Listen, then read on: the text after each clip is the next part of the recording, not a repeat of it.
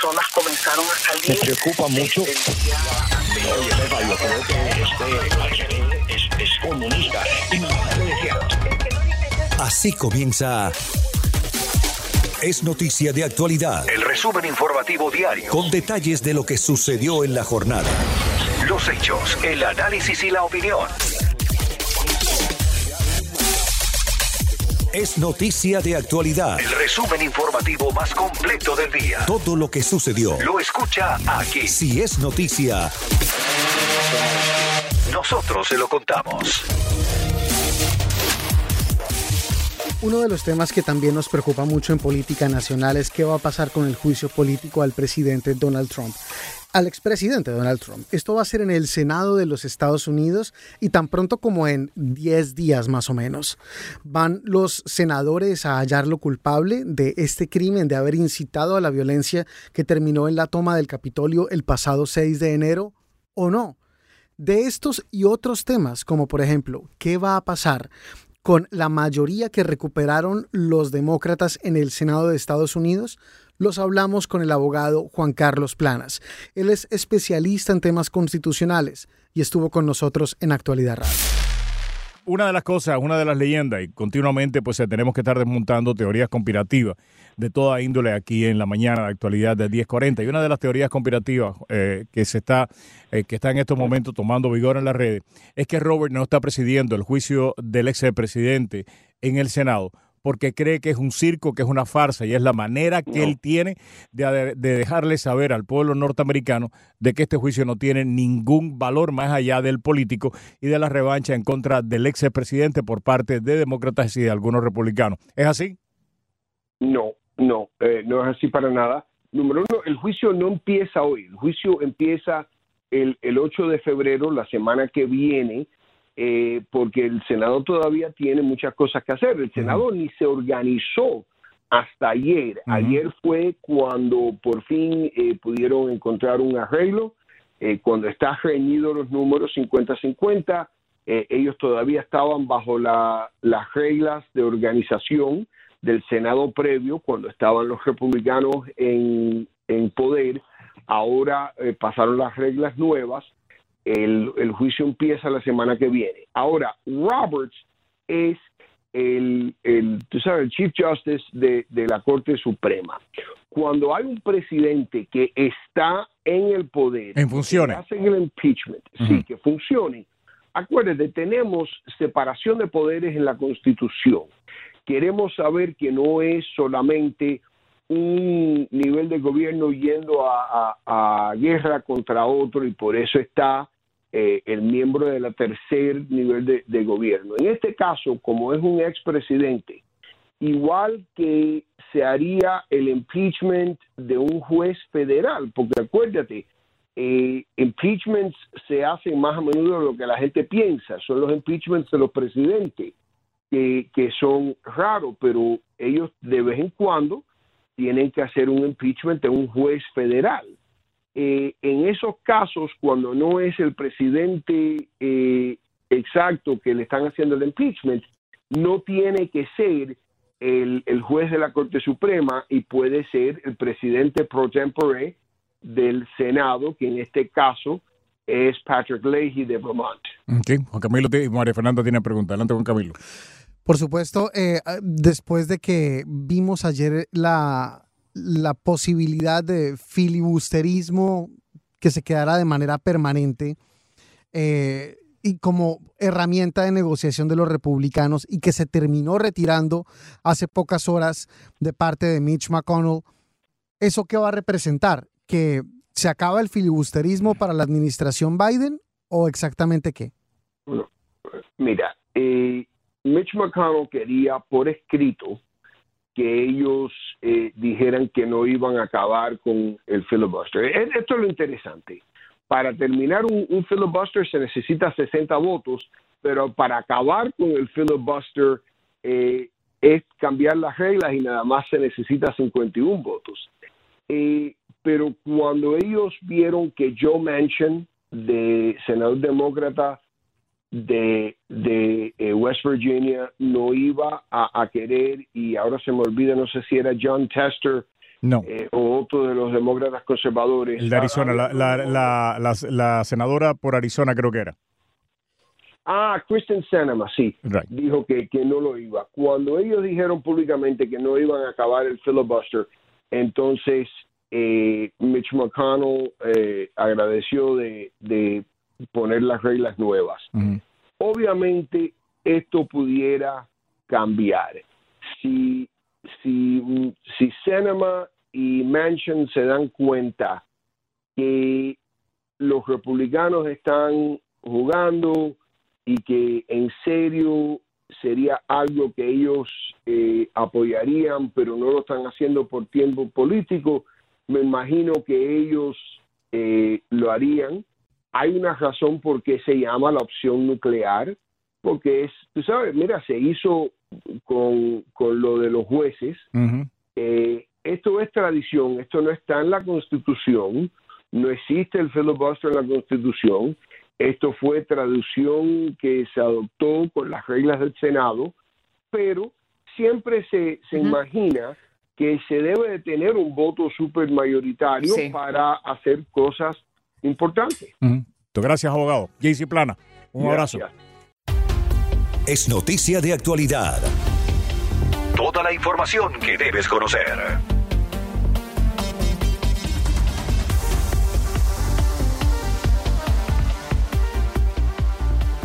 El Senado de los Estados Unidos se ha juramentado para el segundo juicio al expresidente Donald Trump. Esto en el marco de la unidad que prometió el presidente Joe Biden.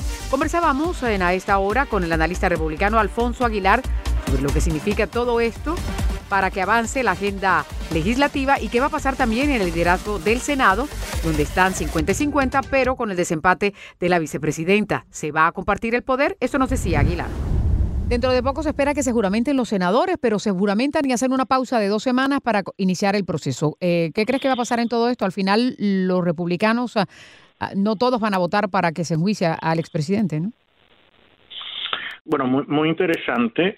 Efectivamente, eh, el, el juicio empezaría de aquí a dos semanas porque el, el líder de la, de la ahora minoría republicana, Mitch McConnell, pidió que se le diera tiempo adicional al presidente Trump, al expresidente Trump, para prepararse para el juicio. Eh, hoy mismo, esta tarde, después que juramenten los senadores, el senador Rand Paul de Kentucky piensa radicar una moción cuestionando la constitucionalidad del juicio político, argumentando de que no se puede enjuiciar políticamente a un expresidente. Es un punto donde hay distintas posturas constitucionalistas no están de acuerdo y él quiere demostrar de que hay muchos republicanos que no están de acuerdo con que se prosiga con un juicio político.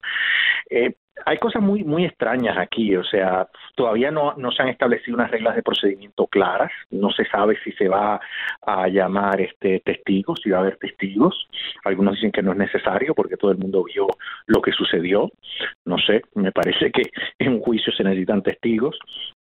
Eh, por otra parte, eh, se necesitan para encontrar culpable al presidente 17 votos republicanos y claramente no los Bueno, tienen. en, Otra en el juicio pasado no se presentaron testigos, ¿no? Eh, correcto, pero recuérdate que había evidencia por lo al y eso fue un problema. Pero aparte de eso, tenían la evidencia que se había recopilado durante el proceso de investigación en la Cámara. Aquí no hubo un proceso de investigación. Aquí se llevó el artículo impeachment directamente a la, al pleno de la Cámara y se votó. Pero ¿dónde está realmente la evidencia? Fuera de que sucedió un incidente y el presidente dio un discurso. O sea, se ve atropellado. Y para terminar, el juez presidente del Supremo no presidiría el juicio porque dicen que como es un expresidente, pues no tiene que ser el, el, el juez presidente y que sería probablemente el presidente pro tempore, que es el senador eh, Leahy de Vermont, que francamente es un senador conocido por ser bastante de izquierda y muy partidista. Y llama la atención porque sería jura, ju- juez y jurado al mismo tiempo. Entonces, yo no sé, me parece que en este momento en que la nación está muy dividida. Esto lo que va a hacer es dividir más el país. El presidente dio un discurso de inauguración donde dijo que quería promover la unidad, pero los mensajes que sigue dando, como tú acabas bien de decir, es, es de, de lavarse las manos sobre este asunto, decir que esto es algo que le compete al Senado, pero yo creo que como presidente él pudiera decir, vamos a a pasar la página, vamos a pasar al próximo capítulo, tenemos un sinnúmero de retos, el tema de inmigración, el tema del COVID, de cómo es continuar la recuperación económica, porque vamos a enfocarnos en algo que va a dividir al país, pero la realidad es que el liderazgo del, del, liderazgo del presidente Trump no se está viendo, se está omitiendo entrar en este asunto cuando él realmente pudiera unir al país diciendo a los demócratas que no se metan en este asunto. Pues muy bien, vamos a ver qué sucede con todo esto. Alfonso, muchas gracias por estar con nosotros. Un placer. Hasta luego. Alfonso Aguilar, analista republicano, con lo que está pasando en Washington a esta hora. Es noticia de actualidad. El resumen informativo más completo del día. Más completo del día.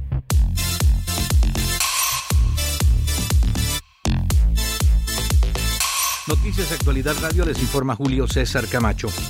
El actual presidente del Partido Demócrata en la Florida y exalcalde de Miami, Manny Díaz, declaró a Actualidad Radio sobre aspectos importantes que se están produciendo actualmente en el país y básicamente la nominación del secretario Alejandro Mayorkas para uno de los puestos del actual gobierno. Manny Díaz nos decía.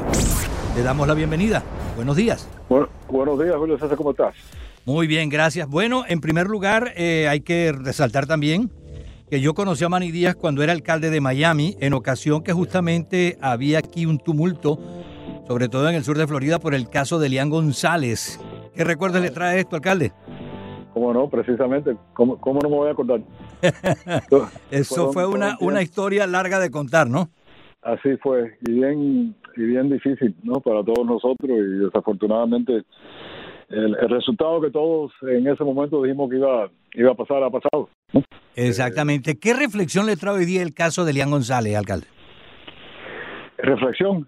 Eh, you know, eh, primero, eh, para mí fue, de verdad, fue, fue un honor y un orgullo el luchar por esa causa. fue bastante difícil porque en, aquellos momentos, si, si te acuerdas, estábamos luchando no solo contra el gobierno de Cuba, pero contra el propio gobierno aquí en los Estados Unidos, que no nos estaba apoyando. y, y lo que más me dolió de todo ese proceso fue el asalto que nos hicieron en la casa de, la familia a las 5 de la mañana eh, con ametralladoras y yo tenía un puntico rojo de eso que tú sabes que da la, las ametralladoras. Sí, o sea, es una especie de, rayo, o sea, un, como un láser que, que señala que señala el objetivo, el blanco que quiere disparar el arma, ¿no? Sí. Y estaba, y estaba, bueno, yo y los que estaban parados al lado de mí con, con ese puntico y, y vaya, gracias, gracias a Dios, ¿no? Estamos hoy aquí hablando porque tú sabes que en esos momentos, aún sin querer, alguien choca contra una silla, una una, una mesa, cualquier cosa y se dispara un tiro y, estamos muertos todos. no, eh, vaya, eso ese caso fue bastante, bastante sonado, lamentable sin duda alguna.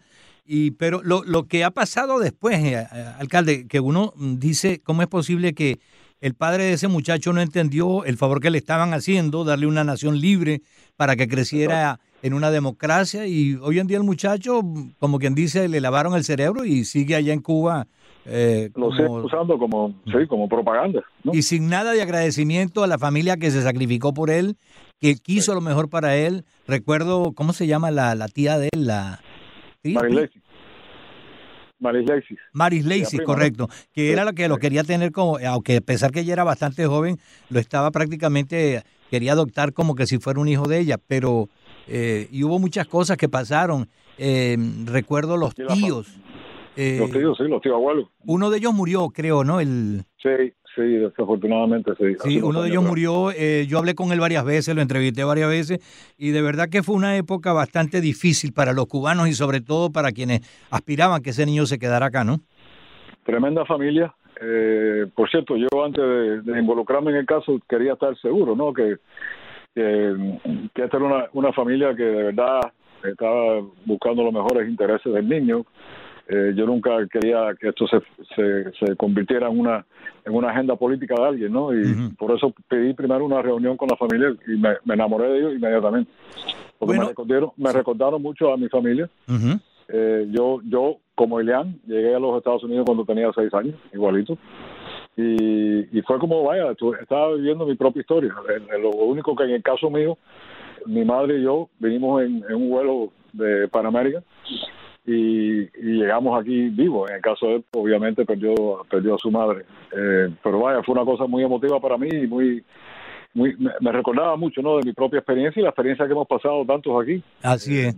Para los oyentes que no mm, están al tanto de lo que estamos hablando, el exalcalde Manny Díaz y yo, les recuerdo lo siguiente. El caso de Elian González, un niño que escapó con su mamá, mejor dicho, la mamá y el novio de la mamá y otras personas escaparon de Cuba.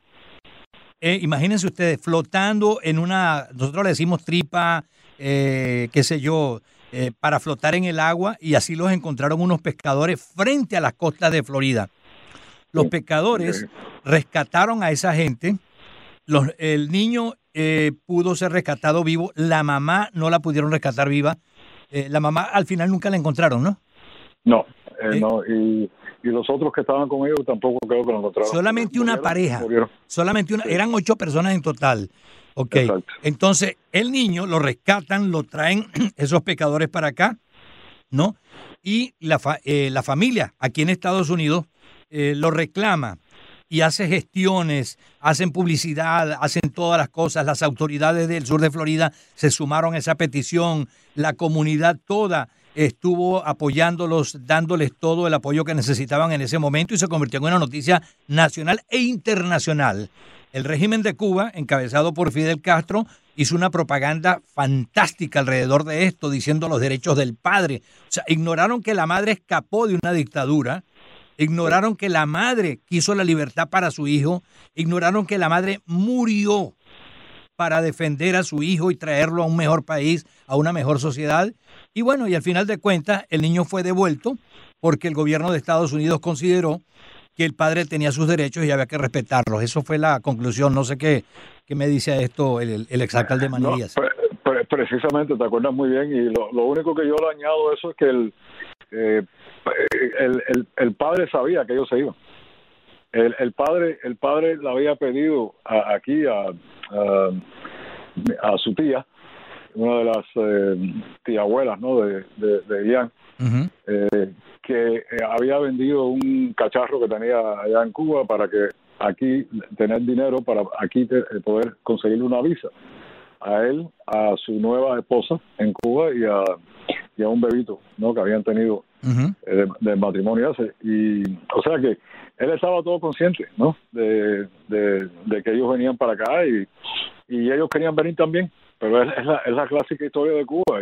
En, cuanto Fidel decidió que iba a hacer esto, igual que hizo con Mariel, en muchos aspectos, quería eh, eh, usarlo como un, como un acto de propaganda y de política. Y enseguida, cuando, cuando mandó a pedir a, al padre que viniera a La Habana y le puso un brazo por arriba, tú sabes que ese es, como decimos en inglés, the kiss of death, ¿no? Cuando... Exacto. Estaremos en contacto, alcalde, y... Sí, como era un placer hablar contigo otra vez. Igualmente, que tenga buen día.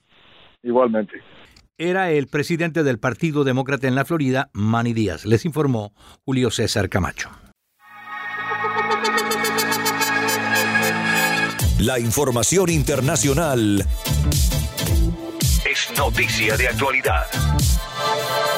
En el programa Contacto Directo que se transmite de 9 a 10 de la mañana tuvimos la oportunidad de tener una interesante conversación sobre Cuba sobre los derechos humanos en Cuba, los derechos laborales, con el sindicalista independiente Iván Hernández Carrillo, quien nos habló directamente desde la isla, y con el analista Frank Díaz Pou aquí en Miami. La compartimos con ustedes, esperemos que la disfruten. El señor Iván Hernández Carrillo, el, disidente cubano, eh, veterano de aquel episodio, entre tantos episodios terribles que ha sufrido Cuba durante los últimos 62 años, conocido como la Primavera Negra. Señor, muchísimas gracias por estar con nosotros. Muchas gracias a ustedes por la invitación y encantado de poder compartir los micrófonos de esta emisora con ustedes y con nuestro y con nuestro radio escucha. Bueno, yo eh, voy a participar poco en esta conversación, haré algunas preguntas, pero le, cedo la palabra a, a, Frank eh, para que conversen ustedes sobre la situación que enfrenta el pueblo de Cuba, eh, las posibilidades de que algún día, en, primer lugar, mi solidaridad con su lucha, con su resistencia, con su convicción de que los cubanos nos merecemos un mejor destino que el que hemos padecido durante los últimos 62 años, pero Frank, tú tienes la palabra. Sí, y, eh, Iván, te habla Frank Díaz Pou, saludos, ¿cómo andas? Muy bien, Frank, mucho gusto, puedes saludarlo, ya lo, lo decía al principio del programa y de mi intervención, encantado de estar con ustedes en el programa. Exacto. Iván, ¿cuál es la situación producto de los grandes, de los cambios que no le ha quedado más remedio al gobierno que eh, realizar, ¿no? en la cosa, en el plano económico, cómo cómo está la situación allá, cuál es la situación de los obreros y empleados cubanos en estos momentos producto a la gran crisis que está enfrentando Cuba y que está enfrentando desde hace 60 años. Esta es la continuación de ese gran calvario que hemos tenido siempre. Bueno, la situación cada día es peor. Realmente los trabajadores cubanos se están enfrentando a una situación completamente desigual en el sentido de que es precisamente el Estado, el régimen, el que lo está llevando a una ratonera, a un callejón sin salida y donde el pueblo cubano, eh, hablando eh, de los trabajadores específicamente, no han tenido otra opción que eh, plegarse a este sistema abusivo de, de ahora mismo con el nuevo eh, llamado reordenamiento económico, donde le han subido los salarios y, pero, como decimos en, el algo nuestro sindical, los salarios han subido por el elevador y, y están bajando por las escaleras. Hay una inflación totalmente eh, descomunal en todos los productos. Primero que todo, el, el precio de los productos han ido han sido eh, el régimen lo subió, los productos de primera han sido subidos por el propio eh, régimen 20 y 50 veces por encima y hasta 100 veces más, 200, 500, 500 veces, por ejemplo, la, corriente ha sido subida a 500 veces el precio eh, que tenía anteriormente.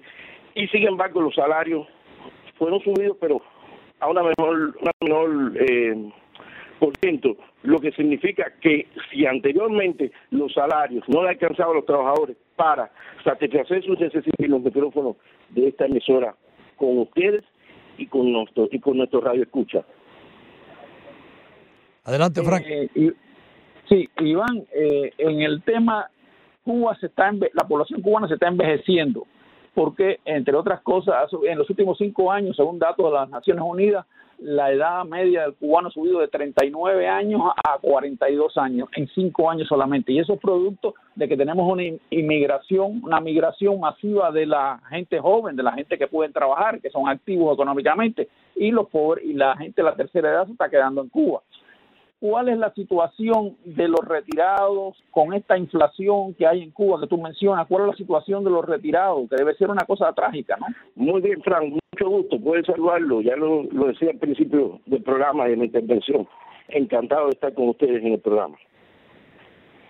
Mira, Ricardo, déjame una cosa curiosa, yo participé en un seminario, en un seminario en París en el año 2000, septiembre del 2019 de la Confederación Francesa Democrática del Trabajo, que es la confederación obrera más grande de, de, Francia. Y allí eh, uno de los que tenía que intervenir precisamente era Iván. Y además de eso, tenía que salir de Cuba uno de los compañeros de él, eh, desde La Habana, para participar en esta, en esta conferencia, que era sobre las inversiones europeas en Cuba y la violación, como estaban violando las compañías europeas eh, particularmente las francesas estaban violando toda esa cosa. Eh, Iván, eh, te preguntaba, ah, quería retomar el, tema de la represión en Cuba. Cuando ¿cómo es, ¿cuál es tu situación en estos momentos? Porque lo que entiendo es que te tienen retenido en tu casa, virtualmente preso, no puedes salir y cada vez que sales, pues eh, te detienen violentamente, te golpean. Eh, por eh, te detienen por unas cuantas horas y te regresan a la casa y que tienes vigilancia alrededor de tu casa. ¿Cuál es la situación en estos momentos? Bueno, ahora mismo la situación es normal. realmente hace un par de días ellos han levantado el seco policial que mantenían sobre mi casa alrededor de más de un mes y que no me permitían eh, salir, sencillamente eh, hacer eh, trámites propios de, la casa, de la familia, buscar los mandados, pero mantenían una vigilancia muy estrecha hacia todos los lugares donde me movía en ese sentido. Iván, gracias. Por último, por último, tengo un 30 segundos para decir algo. Por último, eh, quería destacar que nosotros como asociación pertenecemos desde su fundación a una organización regional que se llama Alternativa Democrática Sindical de las Américas, que agrupa a más de 30 organizaciones sindicales en el hemisferio. Pero quería destacar y quería señalar que lamentablemente anoche, en las últimas horas, eh, falleció en Colombia, Bogotá, el presidente de la Alternativa Democrática Sindical de las Américas, Julio Roberto Gómez Egarra. Nosotros queremos enviar desde aquí, desde los micrófonos de esta emisora, un mensaje de solidaridad, un mensaje de condolencia a los familiares y al sindicalismo independiente en América Latina que hoy está de luto. Gracias a ustedes por la invitación a su programa y bueno, estoy a su disposición para otro entonces. Ojalá que el entonces, llegue pronto y que sea frecuente. Eh, Franco, un abrazo fuerte. Si se perdió, es noticia de actualidad. Puede escuchar nuestro podcast a través de todas sus plataformas en actualidadradio.com. En actualidadradio.com.